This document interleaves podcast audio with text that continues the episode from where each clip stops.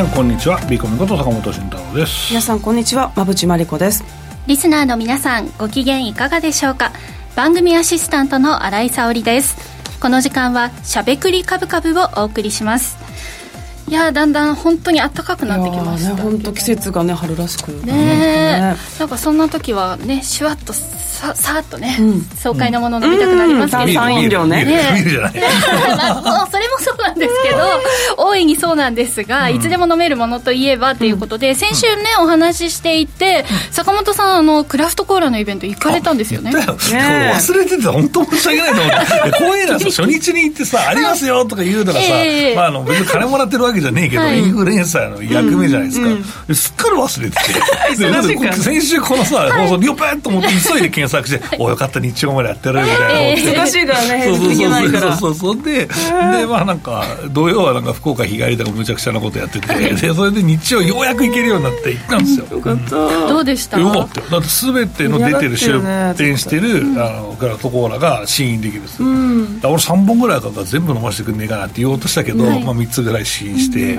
でもねあの、まあ、ここ出ていただいたうまみコーラさん以外にもね意外とパンチが効いたものがあって、もうめちゃめちゃそのジンジャー効きまくりとかスパイス効きまくりとかあってこれめっちゃ目覚めるねみたいなのがあったりして、うん、意外とねお酒飲まない人の選択肢としてはすっごいいいなって思いますよねクラフトコーラ。味全然違いますかそれぞれ。全部違う。コーヒー味とかさ、えー、いろいろコーヒー味。お、うん、いいですね。ねなんかあのうまみコーラも我々結構スパイス効いてるなって、うん、もっと効いてるもっと効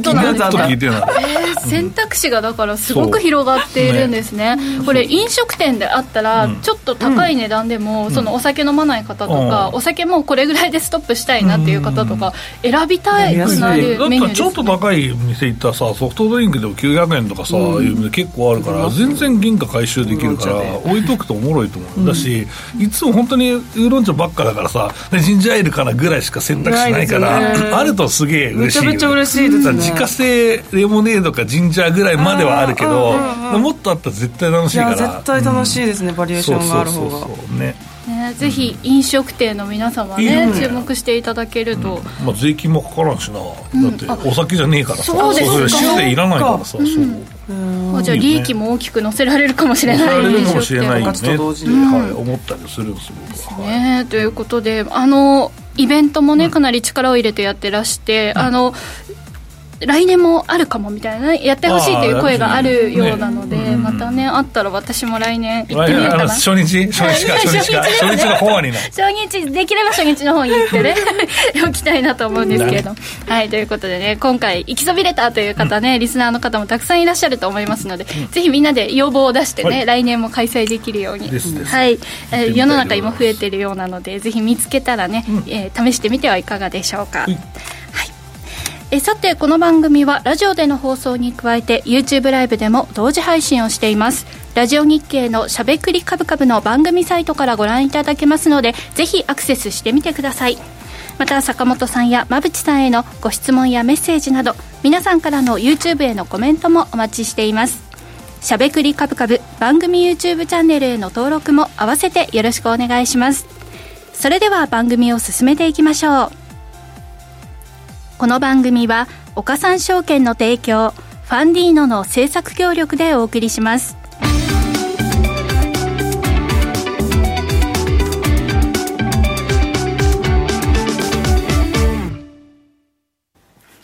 ここからは坂本さん、馬淵さんのお二人に足元の相場環境と今後の展望について伺っていきたいと思います。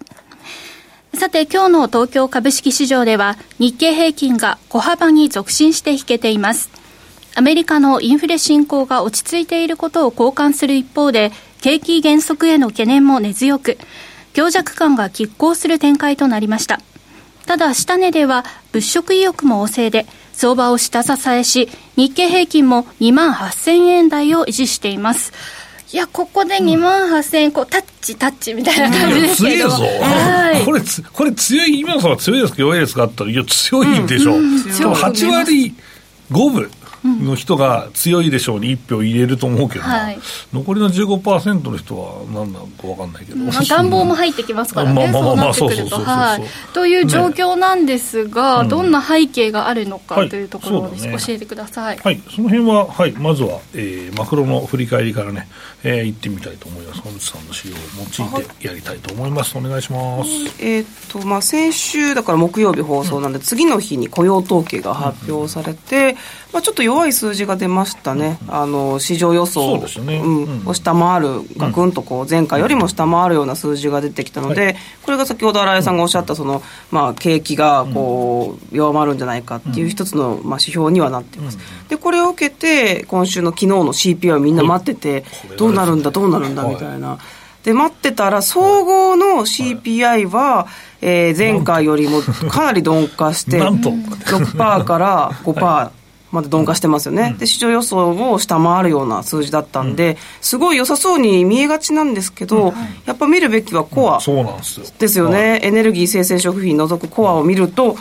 こちらは実は微増。微増なんです。前回が5.5%で、今回5.6%なんで、あんまり物価コアのところ、収まってないねっていうのが今回の流れです。まあ、これも下がる過程でちょっと足踏みっていうのもあり得ると思うんです。けど、うんね、トレンドはまだ壊れてないとは思うんですけど、ね、まあでも足元ちょっとさ、原油上がってるからさとかいう話になると、また他のに波及して、ね、そう波及してくる可能性は当然あるんですけど、うん、まあでも、まあ、順調に米国はやっぱり、はい、あの失敗は落ち着いてきてるんだろうなとは思いますけどね。はいなので、まあ、ちょっとこう方向感がい一旦止まってるのは、じゃあ雇用統計がこんなに悪いんだったら利上げ停止かみたいなんで、うん、じゃあ株価いいか、はい、だけど、あれ、物価そんなに止まってないっていうか、うん、なのでやっぱり0.25はやろうかなみたいな、うん、そのあたりの感じがこの相場の方向感に出ているなっていうか、うね、まちまちな感じにはなっているという、そんな指標の結果にはなってますけれども、坂本さんがおっしゃってる通り、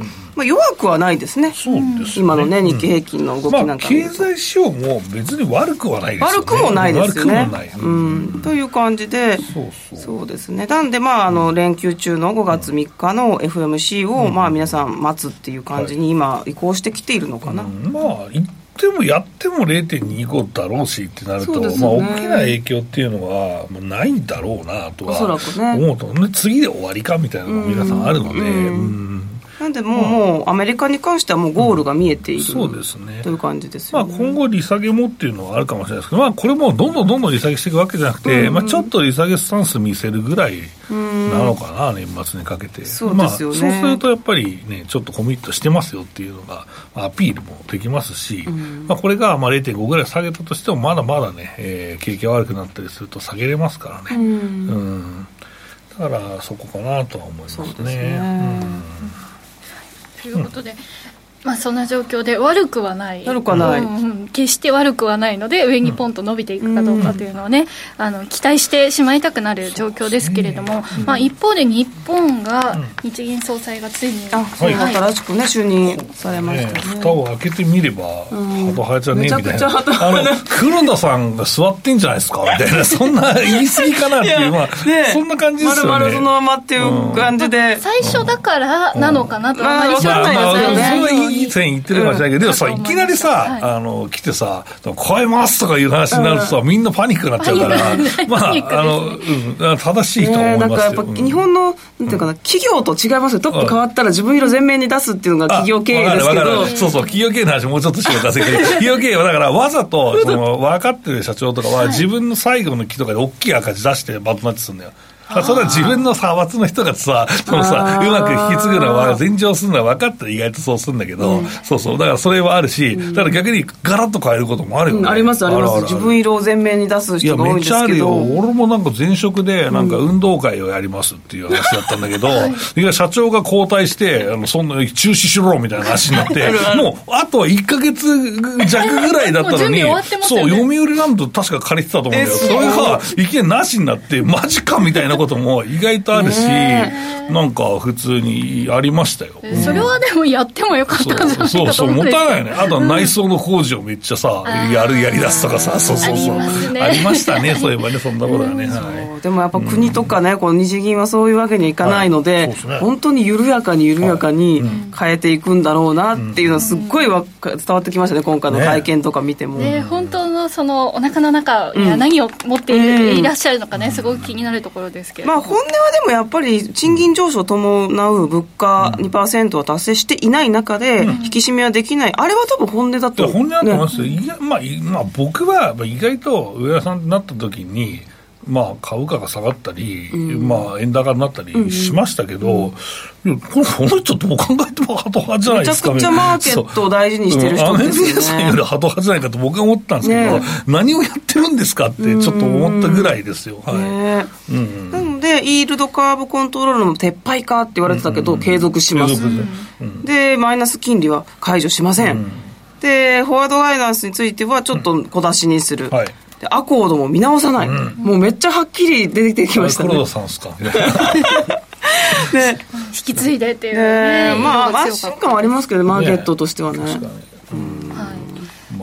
前がの頭に文字が変わっただけですかみたいな、まあ、そんなことって言っちゃいましたけど、ね。はい、ということで、まあ、あの順順調に、円滑にそこの切り替えが、ね、行われたということで、まあ、今後も要注目しておかなければいけないというところではありますが、月末ありますし、はい、あとは日本株にこれはプラスなの,、なのかっていうね、バフェットさんの、これ、めっちゃいいですよね。これはバフェットさんは、まあ、うん、プラスだと思うんだけど、でもさ、みんなさ、あれだよね、最初にバフェットさんが買った時にさ、今さら、今騒いでんだけど、前に商社買ったらさ、2倍やで。そうやで。何言っとんの ?2 倍で配当めっちゃもらえとるでっていう話なんですよ。っていうか、な、な、何を今さらみんな言っとるんやっていう話だと思うんだけど。まあちょっと商社株以外にも、日本株に手を出しそうだっていうところが良かったですね。まあそうね。どこやろう？まあ、まずはさ、消費者株手出したのを検証した。ちょっと僕、次のコーナーに多分、クイックじゃいいと思うんだけど、深掘りしたいよね。だからこれってさ、実際、まあ、検証しても、まあ、消費者株っていうのは、なんでバウエットさん買ったかっていうと、まずは一つ、昔から言われてるのは、そのコングロマリットディスカウントっていう、うん、いろんなことをやっていると、意外と評価って下がりますよと。だからそれで、下がるので、一番低いものに合わせて、目線つけるんですよ、PR。それは何かというと資源事業なのよ。だから海外も資源事業は当時、まあ今でもそうですけど、大体 PR が一桁で、とか、まあいう会社が結構多いわけです。よ。それは市況がすごい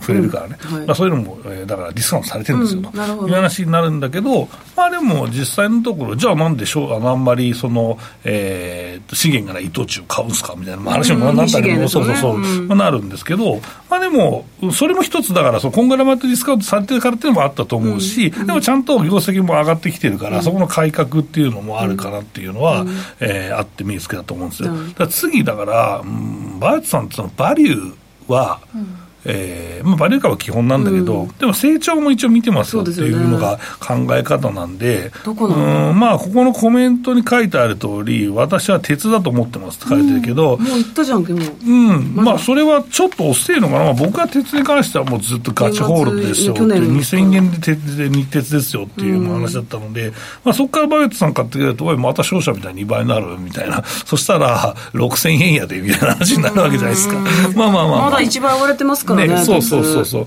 だから何なのかなって考えると。いやすごいそれもめ思い巡らして。でも、資源じゃないですか鉄って。そう。そうだボラがあるからどうなんだろう。まあ鉄は、えっと、資源から作り出す、まあ、一応メーカーなので。でバリューがまああると考えるとっていう話なんだけど鉄もまあもう、まあ、もうすでにさ、実はさ、4.9%ぐらい買っててさ、で、で、鉄ですとか言ってちょこっと買って5%乗りましたっていう作戦かもしんねえけどな、わかんないけど、わ、ね、かんないけどね。出してくるみたいな。そうそうそう。俺が買っとったから、実は上がったんや、みたいなとこもあったかもしんないですけど。え、建設は成長じゃないんですね、じゃあ。建設は、うん、確かに割安なそう。でも、アクティビストが狙ってる建設株っていうのは、あの、もともと資産がすげえあって、その、吐き出せるところなんですよ。そうそうそう。財務がいいところなんですよ。だから、それもどうかなと思うし、なんかどっちかというと、まあ、某ファンドみたいに、もう合併するんだ、君たちは、みたいな大株主同士の会社をとか、そういうのも多分あんまないと思うし、となると、で、あで、かつ、お金をある程度入れれるセクターじゃないといけないわけですよ。はいはい。となると、時価総額がでかいところだから、まあ、銀行はどうなんですか？銀行は、いや、ありだと思うけど、でもまあ、でも、ありだと思うよ。一番バランスシート傷んでないね、みたいな話も出るかもしれないし。だからこれから利上げがとかも銀行は考え、まあ、時価総額だけの話ね、まあ、考えられるし、あとは、うん、通信。通信ね、うん、とか、まあ、これ、まあ、まあ、変わらないと思うけどね、うん、まあ、鉄道もまあ、なくもないかも、まあ、時価総額的には入ると思うし、鉄道はありですよね、日本のね。まあ、意外とありだと思う、意外とありだと思う、そう、ありだと思うし、考えると面白い。意外と結構あるよね、まあ、あとは自動車も一応あるよね、県の市況ですけども、あとは石油元売り、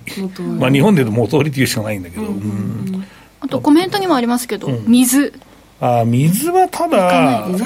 いやなくはないよ。だからプレミアムウォーターみたいな。水源水源持ってますね。そうそうそう。700億ぐらい重要それで7800億1000億満たないぐらいだから。まだちょっとットさんが入るにはちっちゃくない。最低世界で小型株グローバル見ての小型株で5000億ぐらいかな、5000億以上ですよね。うん。で薬品もまあ入れる会社何社かあるけどあると思うけどそのぐらいじゃない。だからよく言ってるけど3点みたいなところはさ学学ですごい技術あるしとか、そういうのあるけどなんかそういうの狙う感じでもないよねバルそうですよね。だから次なのね勝者なんかみんなで考えどこに来るんだろうみたいなね。そうそうそう考えるのもすごく面白いなとは思う。よね、深掘りしていくとなかなかね、面白い確かに海運買ってくれないかなってあるけど、まあ、海運は、今から買うんですかっていうのもあるよね、あるよね、うん、でも確かに、ワンの収益ってすっげえ溜め込んでるから、ね、まあ、目つけれる場所ではあるとは思うんですけどね、あと不動産もまあ確かに、不動産は世界の土地、地価から考えると日本は割安だよ、確実に。だって東京だって、多分シンガポールの3分の1ぐらい、シンガポールとか香港の3分の1ぐらいでしょ、多分。だとすると、不動産は安いかもしれないし。っていう、ね、今回だったら訪日していただいたんです。多分ね、うんうん、見に来てるわけですもんね、うん、まあでもなんかねいろんな会った方から話聞くと言ってることがわからんって、うん、まあ、頭が良すぎるのかもしれないね。先の先を話されてるっていうかもしんねえし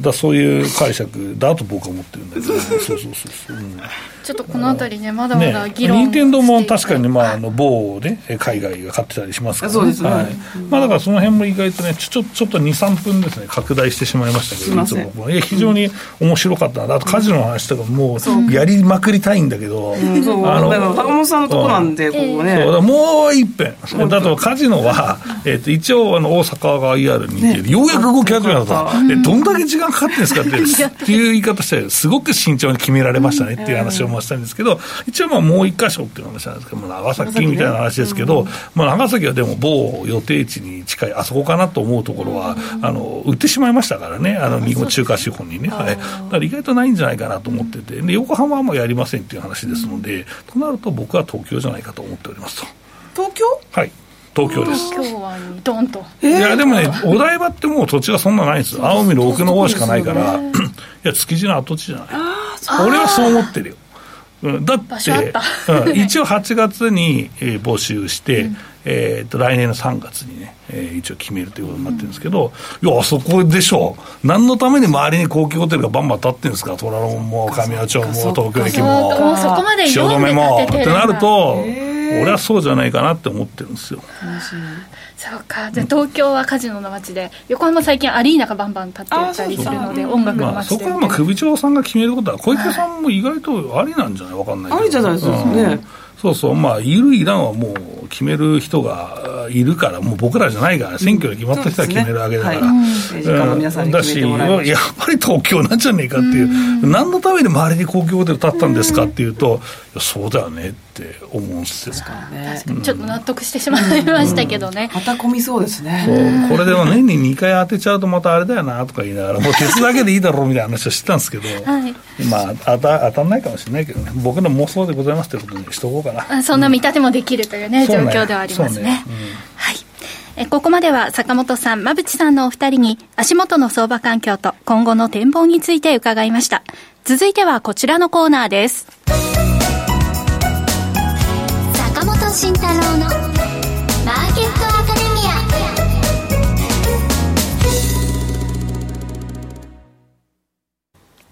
このコーナーでは投資をぐっと有利に株価指数 CFD の活用などを含めて投資のポイントについて坂本さんに教えていただきます。まあ、ということは、バフェットさん効果で、日本株、海外から買われる需給がという話になってきます、まあ、どうなんですでも確かに海外からのお金の流入っていうのは、まあ、需給を見てると、やっぱり前の決算ぐらいからじわじわじわじわありますよね、はい、前決算の前から、今年に入ってからか、うん、うん、ああるよ、だからそれは、えっと、何回も言ってる通り、えっと、もうちょっと利上げしなければいけませんっていう形で、今、利上げもしてる途中ですけど、米国ね、でその時に、えー、っと10年債とかが、僕いつも10年債見てますけど、4%ぐらいになったじゃないですか、でその時に、まあ、グレートローテーションがもう一回起こらなかったんですよ、何回も言うけど、この株にお金がバンバンバンバン、あの株から債券の抜けるっていうことがなかったわけですよ、うんはい、だって結局あの時って利上げだっていうのは株価の暴落ってほぼなかったじゃないですか、うん、暴落した後にもうなんか、うん、あのあのあもうちょっと利上げだみたいな話になってきてるんで、はい、と考えるともう、もう債券から株式にお金がいくのは完了してしまったと僕は思ったんで、一旦ね、この水準だったら、えー、この将来見据える、まあ、5%ちょっとぐらいの、えーまあ、金利だったらね。となると、次何が起こるかというと、多分株式をものグローバルで持ってる中でのその入れ替え、ポジションの入れ替えが起こると。はいはい、で、えー、と多分うんまあ今年はこれも年初から言ってましたけど、うんと、ダウよりナスダックの方が強いだろうと。うん、そうそうしました、うん、でそれはまあ、まあ、ダウはまあもともと強かったのもあるんですけど、まあ、ちょっとその一応ストーリーとしては、うん、えー、リストラをバンバンしたので、うん、まあ、これが効いてくるのが大体半年後ちょっとぐらいから、なので年末にかけて業績が戻ってくるからということで確かに今年ニューヨークダウとナスダックをまあ見るとナスダックの方がやっぱり、あの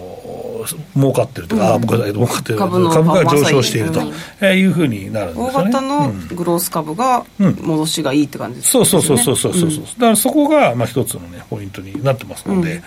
まああそういうまあグレートローテーションが終わった後に株式の中でのそのちょっとしたセクターチェンジが行われていて、で日本もやっぱり安くねみたいな、まあ、アメリカはまあ現役が見えてる中でね、日本はまだ増益なわけですから、まあ、そこにお金がちょっと入ってきたなっていうのは、なんとなくあって、まあ、入ってくる順番も大型、中型みたいな感じでこう、大型からグローバルニッチの方にみたいな感じでこう、ちょっとずつ動きがやっぱり、フローが薄いですけどね、見えてたんで。やっぱりそこは日本株って意外と先行されるなっていう話をまあいつもしてたわけですけどね、うん、はい。な感じでなんですよ、はい、なので、意外と株式は強い理由っていうのは、やっぱり株式の中でちゃんとお金が滞留する、まあ、または今も金利が下がってますので、うん、まあまあ、すぐ株式に移すっていうことはないと思いますけど、うん、まあ、新規の資金どこに振るかなっていうと、株式じゃないっていうのもありかなと。いうことで、まあ、株式にお金が入りやすいね、えー、相場になっていると、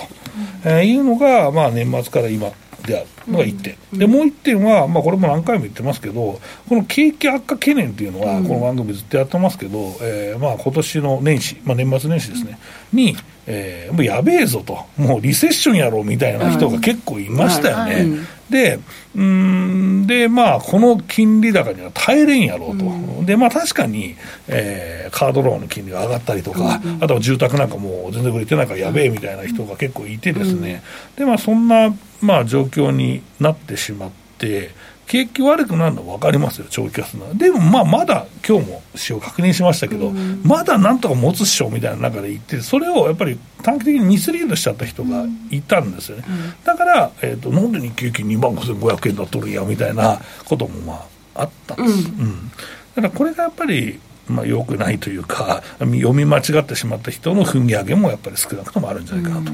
えー、思ってるし、で、それもあって、結局のジャッジはじゃあどうなのっていうと、はい、いや、売るほどじゃなかったねっていうのが今なんじゃないのかと思ってるから、意外と強いと。そうですね、だから、2万6500円のポジションが、うん、まあ、それは持ってればいいし、で途中で金融ショックじゃなくて不安だな、はい、まあ、シリコンバレーバンクの話かクレディ・スイスまでって一連の流れがあったんですけど、あの時にやっぱり今年の年初安値をそのつけてない、全然余裕があったっていうことに、そうそこに目つけないといけないんですよ。でこれで、やっぱり、そうすると、かなり乱暴な理論だけど、まあ結論そうなんだけど、うん、その年始の売りで、この、えー、シリコンバレーバンクからいろんな出来事があったんだけど、それが織り込まれてたんだよ、結局、株価には、っていう話になる。まあこれは結果論言ってんだろう、このおっさんはという話になるんですけど、でも、実際そうだよね。ね。あの強烈な、そのやべえと思うことが、年始に織り込まれてたんですよ。となると、その、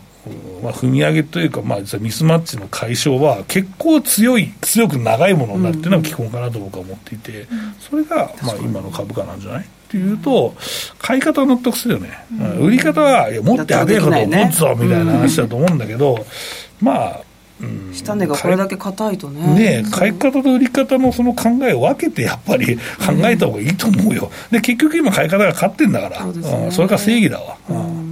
これがまあどこまで続くのか、2万8000円は硬い状況に今後ね、なっていくのかどうかっていうところそうだね、だからここはね、意外と固めないからね、この前だったら2万7500円とかずっともう一個してるわけじゃないですか、次は8500円ぐらいのとこか、まあ、その上かってなると、意外と安定してるからいいな、日本株みたいになるし、まあ、でもこの前までいきなり1000円なんかわけわからん感じでぶっ下げられると、またかいみたいな話になるんですけど、ちょっと一瞬、ふわっと不安になりますよね。でもそういうことも固まるとできなくなると思いますよ。うんそうですね。地固め今してる感じですよね。そう。よく言われる地固めみたいな話かなと思うし、あと意外と円安なんだよねって。これも意外とって言い方を使うのはあんまりね。ね、うん、考えてますよねこれ絶対。考えてる為替の水準。まあこもうやっぱもうちょっと円安の方がいいと思ってるんじゃないかそうですよね。135以上ね。5以上それも固めなんだよね。35固まるといいよね。っていうのをなんか感じます、ね、すごい。そう。あとは、えっと、そうだね、あうん、うん、そこ、それとあとは、えー、っと、10年債の位置ですよね、うん、はい、米国のね、はい、これも3.4なのに、また円安になってきてるっていうのもどうなんですか日米金利差拡大全然してないのにね。だからやっぱり日本がやっぱ金融政策動くのはまた遅いのかってなって円安になってる、これはしばらく続くんじゃないかなと思いますので、だから為替もこの水準かもっと安になるんだったら、やっぱり来期業績って期待していいんじゃないですかって話になるわけですよ。製造業含めてね。はい、製造業のこの、まあ、自動車の挽回生産と、あとはもうこのかなり降らされたこの資材価格の安定調達と値上げ、まあ、これで日本株っていうのは、やっぱり環境いいと考えるしかないでしょう。で、まあ、これを、そのシナリオが、えーとまあ、ちょっと悲観論の人とか、あとは陰謀論が好きな人とかは、何が起こるか分かんねえぞってなって、えー、実際、この一つのアクシデントですごい株価終わるんやみたいな話をしてる人がいて、それは、まあ、それでいいかもしれないですけど、現状、そのシナリオがちゃんと浸透しない限りは、まあ、米国の、まあ、実際、経済指標もこの金利でこれなわけですから。で日本もまあ今話したような、まあ、円安含めて、えー、来期、今期のね、えー、増益もあるわけですからあると思われるわけですから、うん、と考えると、やっぱり強気になって、2万6500円のあのポジションをね、まあ、持っていて、うんみんなでよかったねって言いたいなと思います。すね、今考えるとね、すごいポジション、ね、いいポジションですよね。ねねということでね、うん、まあ、まあ今は、なので現状ここから入りたい方はもうちょっとまあ、見る。うん、待つも相場なんですかね。うん、休むも相場あまあまあ、そうそうですね。だから上上買うなっていうのは変わりませんよ。だから2万8000は高いと思うよ。はい、あの、この後のブレに耐えれない。うんということで、まあ、まだまだ冷静にね、見ていきたいですが、そういう方はもう個別株をね、えー、岡さんオンラインで買ってくださいという話ですね。ぜひ後半のね、お話も参考にしていただければと思います。以上、坂本慎太郎のマーケットアカデミアでした。クリック株365を始めるなら、岡さんオンライン。クリック株365は、日経225やニューヨークダウ、ナスダック100といった世界の代表的な株価指数だけではなく、金や原油などの ETF を数千円の少額からほぼ24時間日本の祝日でも取引できる注目の金融商品です。岡さんオンラインでは新たにクリック株365講座を開設されたお客様を対象に最大5万円のキャッシュバックを実施中です。業界屈指の格安手数料、使いやすい豊富な取引ツール、プロの投資情報を無料でご用意し、皆様をお待ちしています。初心者セミナーも随時開催中です。詳細は番組ウェブサイトのバナーから。岡三オンラインは、岡三証券株式会社の事業部門の一つです。当社が取り扱う商品等には、価格変動等により、元本損失、元本超過損が生じる恐れがあります。投資にあたっては、契約締結前交付書面等を必ずお読みください。金融商品取引業者、関東財務局長、金賞第53号、岡三証券株式会社。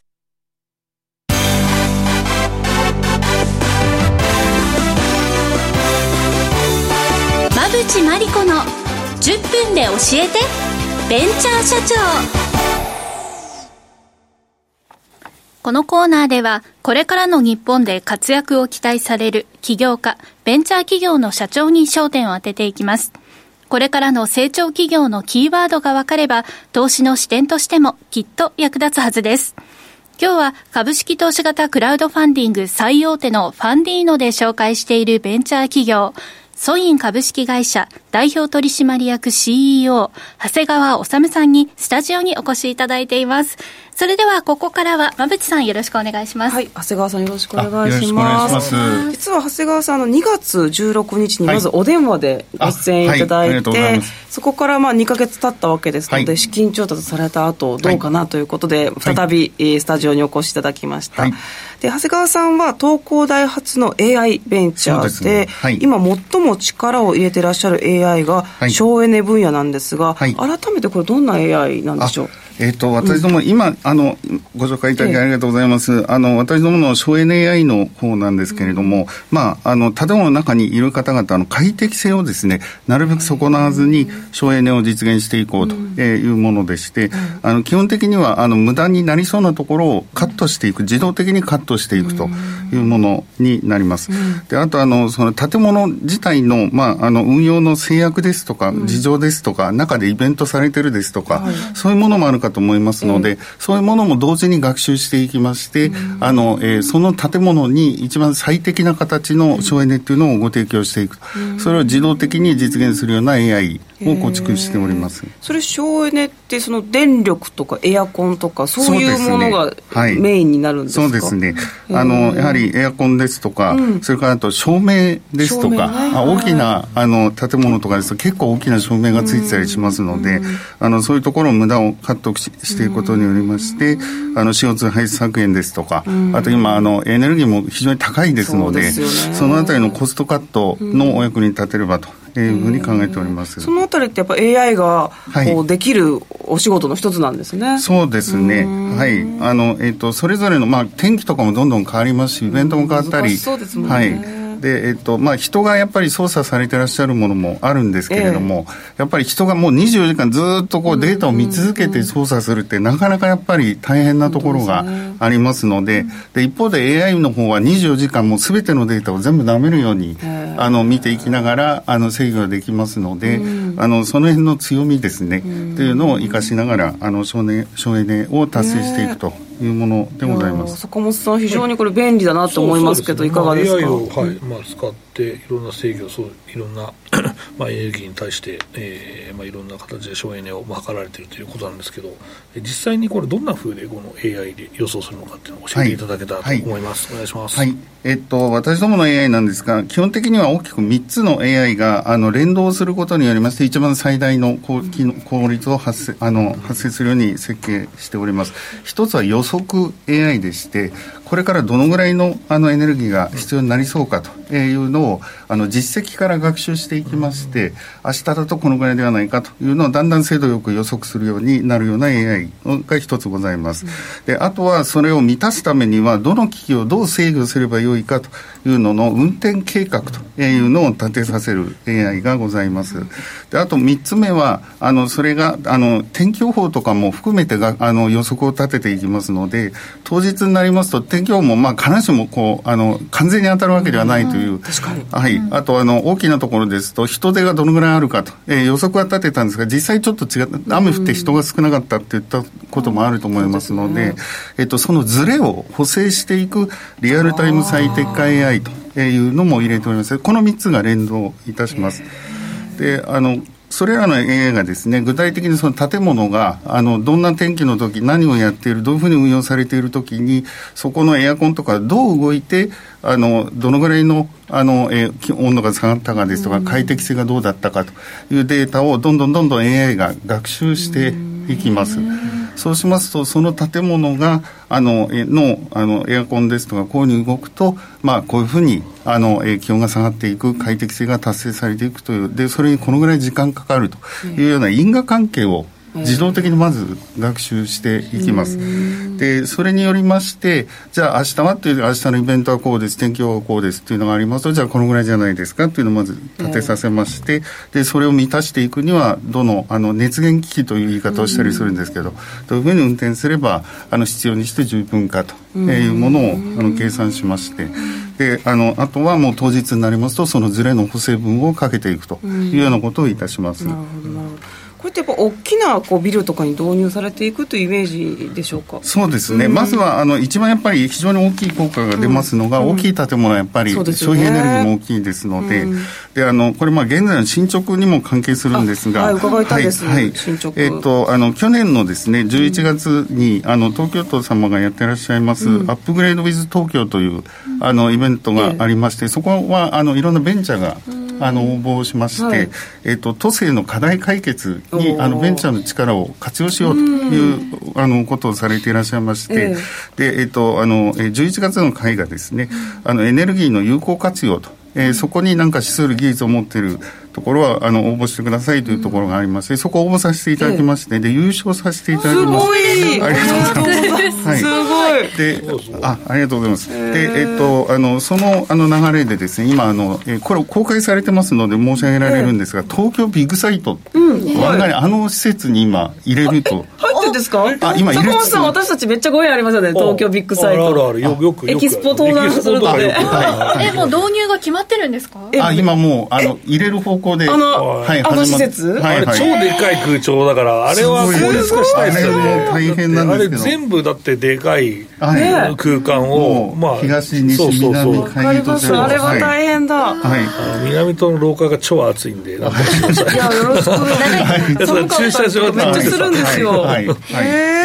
はい。あの、その辺のところをですね、あの、今、あの、入れさせていただくということで、進めさせていただいております。世界にも示せますよね、あの、そうですね、そこでぜひお役に立てましたと思っております。なるほどね。ということですが、まあ、改めてなんですが、御社の AI の特徴というのを教えてください。あの、えっ、と、先ほども少し申し上げましたが、そういういろんな因果関係のあるデータを入れますと、はい、あの学習をしてまいります、うん、でその学習のメカニズムのところに特色を持たせておりまして、ねうん、あの AI って言いますとすごいたくさんのデータをすごい計算機で学習させるって、うん、処理するっていうイメージもあるかと思うんですが、はい、私どもはあの今もあのビッグサイト様にあの導入を検討しておりますあの AI は、あの普通のパソコンにあの入れられるぐらいの、コンパクトさで、はい、あの設計しております。す確か1台で運用できちゃう、ね、そうですね。あのあとえっ、ー、と実はもうすでに今あの東京都のあの丸の内のビル群でも実は動いてまして、すごい。あの東京駅と皇居の間にビルがあると思うんですあそこでもちょっと運用いただいて、開発めっちゃ進んでますからねあの辺りね。はい、はい、でえっ、ー、とそこもパソコン1台で。えああのビル群のパソコン1台そうですね。え、すごい。で、えっと、あの、外に、あの、例えばクラウドとかにデータを上げたりする必要は、ね、はいはい、うん、ありませんので、あの、えっと、あと、最終的には私どもにもデータを開示いただく必要がないというところが、えー、向こうにもデータがある。そうですね。あの、自動で学習して自動で運用するように作っていきますので、ですので、あの、えー、導入される企業様にとりましては、あの、まあ、あの、データの漏洩ですとか、あの、そういうリスクは抑えていただけるんじゃないかと。あのコストの面もですねすごいハードウェアをまずご購入くださいですとか、あのえー、1回1日運用するのにすごい計算機代がすごいかかりますとかっていうことも、あのないかなと、えー、思います。でもそうします例えばちょっとメンテナンスとかそういう継続的なサポートみたいなのもあるんですね、はい、そうですね。はい、はい、そこのそのあたりがマネタイズポイントになってくるそうですね、それとあとあの、私どもライセンスビジネスモデルをさせていただいて、ライセンスビジネス、ね、はい、はい、ですので、例えば今までのあのコストに対して、えーと、3割カットできましたってなりますと、カットできた分に対して何パーセントとかをあの、えーと、ライセンスとして、えー、あのお願いする。すごくじゃああの企業さんとかビルさんとあの取り入れやすいですね。まあそうですね。まず私どもお役に立つことが、ね、でお役に立つほど私どももメリットがあるということですので、はい。なるほどね。なのでまあこのエネルギー分野すごく注目ですし、はい、まあ官民どこも限らずですよねここに関しては、ね、そうですね。あの最近ですまあ SDGs というのもあると思うんですけれども、うん、はい。あのやっぱりそういう意識は非常に高まっているかと思いますので。はい、そうですね、あと環況分野はとてもいいことが分かったんですけれども、ね、それ以外に、まあ、どんな分野で活用が可能になってくるんでしょうか？はい。あの基本的にはあの因果関係のあるデータから学習をしまして予測ですとか、最適化っていうのをいたしますので、うん、例えばあの、えーと、予測などではこれ別のところで災害予測ですとかそういうところにも、うん、あの今異常気象で変な雨の降り方しますのであの、はい。えーと、そういうデータからであのあれはもう雨が降りますとこういうふうに水位が上がるとかっていうのはもう、あの自然の原理でどんどん決まっていきますので、えー、そういう因果関係を立ち点であの、えー、どんどんデータを入れて学習させて、うん、で、えっと、6時間後危険水超えそうだというのが予測できますと、あ、ね、のそのあたりの方に避難をあの誘導をあのしたりですとか、あとあのフードロスのカットですとか、フードロスもはいはい、そういうこともあの、えー、計算上はできるはずですので、そうしたこともこれからぜひあのお役に立てましたらと小売業のところとか、飲食のところで、はいはい、あそうか。仕入れをしすぎると、みたいなことまで予想できるっていうことなんですね。かりました。坂本さん何かご質問ありますか、そうですね、まあ、どんなメンバーでやってるのかなっていうのをお伺いしたいなと思いまして、はい、えっと、私ども非常に、まああのえー、少数生といいますか、非常にコンパクトなメンバーで進めておりまして、現在も10人弱で進めております、で、えっと、私どもあの、えー、たくさんの人ですごいデータを処理してっていうタイプではないところがございますので、どちらかといいますとじっくりこう考えて深く理解して構築できる人がいてくださるとい。うことでしてこの春も一人採用したんですけれども、あのその方は3月まで大学であの、えー、あのポスドクとして研究していた方に入社いただきました。ですので、まあ、そういうあのじっくり考えてしっかりこう原理を作っていく。で場合によっては新しい原理も考えて導入していくというようなことができる方に入っていただいて。深い深いディープ AI みたいなことですね。まあ、そうですね。まあ、そうですね。はい今後どんな展開を考えていらっしゃいますか、成長戦略。今後はやっぱり、うん、あの一つはあの、まあ、省エネですとかは、やっぱりあのいろんな社会的ニーズもあると思いますし、あと特に今、エネルギーの高騰というのもあると思いますので、ね、はい、あのやっぱりニーズ、まあ、私どもにお引き合いいただきますので、うん、できるだけ早くあのご提供ができますようにと、であと、これはあの日本だけに限りませんので、うん、あの海外も含めてですね、あのえーと、あのご提供できるように。あのできましたと思っております、ね、日本から世界の AI ってことですよね、うん、産業に限らずということですよね、うん、まあそうですね、医療とかね、はい、あそういうところにも。はい。はい期待できますね。期待できますね。もうこれ自体がこのシステム自体がとても省エネで、うん、そうですね、はい、入れることによってもコスト削減できるしっていうね。ね。本当に隙のない省エネがこれで可能になって、隙のない省エネ。ビッグサイト行ったら思い出しますもぜひ必ず。もうしっかりお役に立つように頑張りたいと思っておりますので、ちょっと電気が弱くなったりしたら、ね、あのシステムが使われてる。あったかいとか。ちょっと感動しそうですね。はいちょっと丸の内のあたりもねう ろうろしてみたくなりますね、はいということでどんどんん導入が進んでいるということで、でね、はい、2回目でしたけれども、進捗をね、ね進捗がね、聞きたかったので、ありがとても楽しいなと思いました。ね、はい、ということで、長谷川さん、素敵なお話をありがとうございました。ありがとうございました。ここまでは、馬淵真理子の10分で教えてベンチャー社長でした。次回もお楽しみに。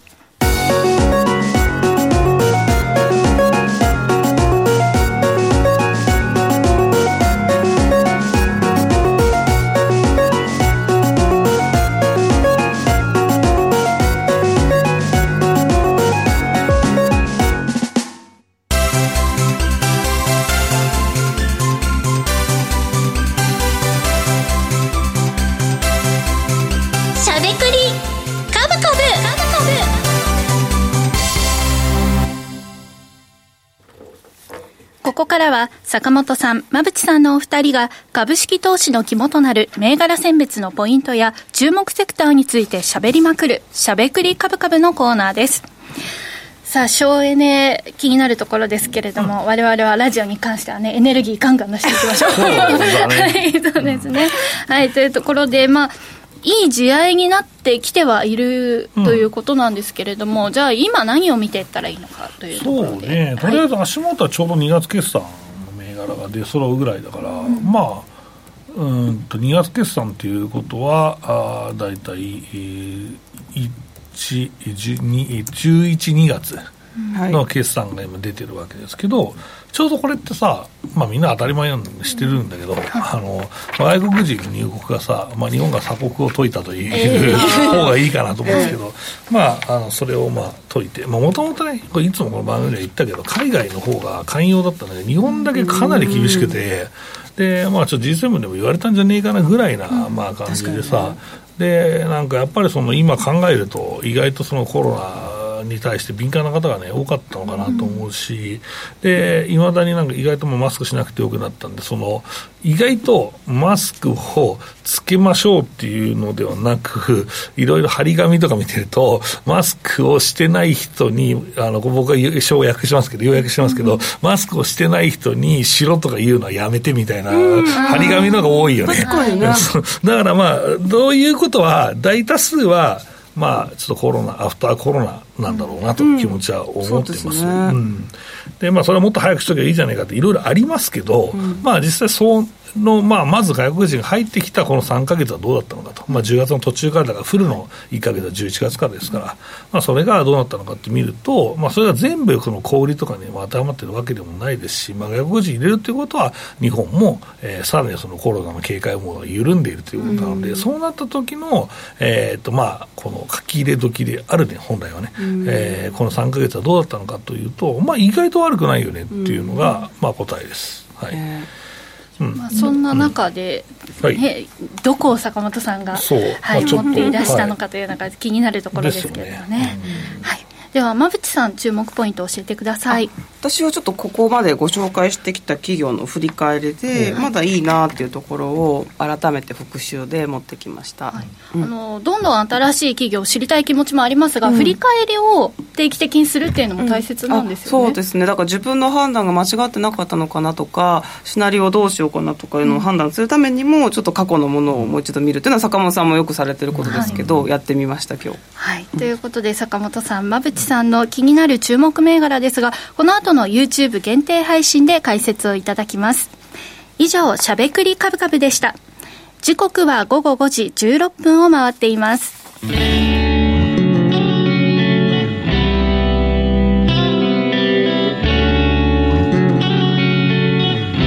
しゃべくりカブカブ。